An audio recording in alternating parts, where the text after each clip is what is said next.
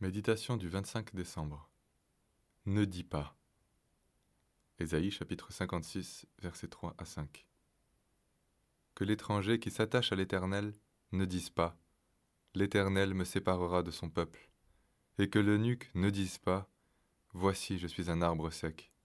Car ainsi parle l'Éternel aux eunuques qui garderont mes sabbats, qui choisiront ce qui m'est agréable, et qui persévéreront dans mon alliance je donnerai dans ma maison et dans mes murs une place et un nom préférable à des fils et à des filles. Je leur donnerai un nom éternel qui ne périra pas. L'étranger et l'eunuque sont dans des situations d'extrême faiblesse au sein du peuple. L'étranger vit la douleur d'être loin de chez lui, marginal et sans droit. L'eunuque souffre de ne pouvoir réjouir une femme, d'être privé de descendance, avec cette conscience qu'il n'existe pas en Israël pire des honneurs. C'est pourtant à eux que Dieu accorde des promesses extraordinaires. Pour Dieu, la faiblesse n'est pas un obstacle. Il la connaît et il vient lui-même rétablir la différence. Ne dis pas je suis un arbre sec. Autrement dit, ne te désespère pas, ne regarde pas à toi. L'échec, la faiblesse et l'épreuve ne sont pas pour toujours. Il y a un temps de bénédiction et de restauration. Que nous soyons un arbre sec n'a jamais été la volonté de Dieu.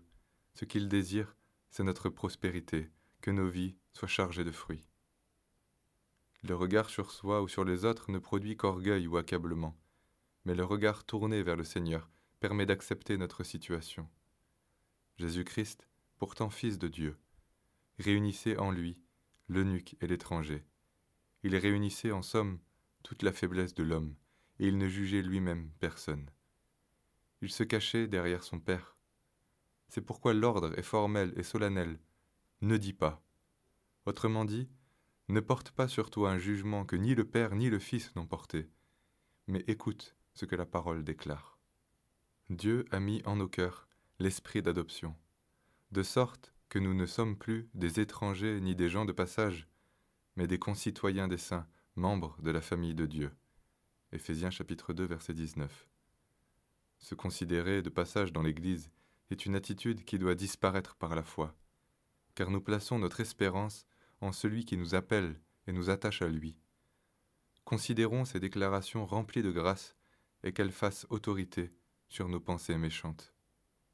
La miséricorde triomphe du jugement. Jacques chapitre 2 verset 13.